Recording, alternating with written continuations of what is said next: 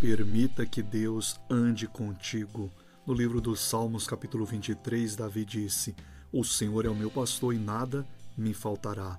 No versículo 3 ele disse: Ainda que eu andasse pelo vale da sombra da morte, eu não temerei mal algum, porque o Senhor estará comigo. Em outras palavras, Davi está falando: se eu passar pelo vale da sombra da morte, Deus estará andando comigo e eu vou vencer.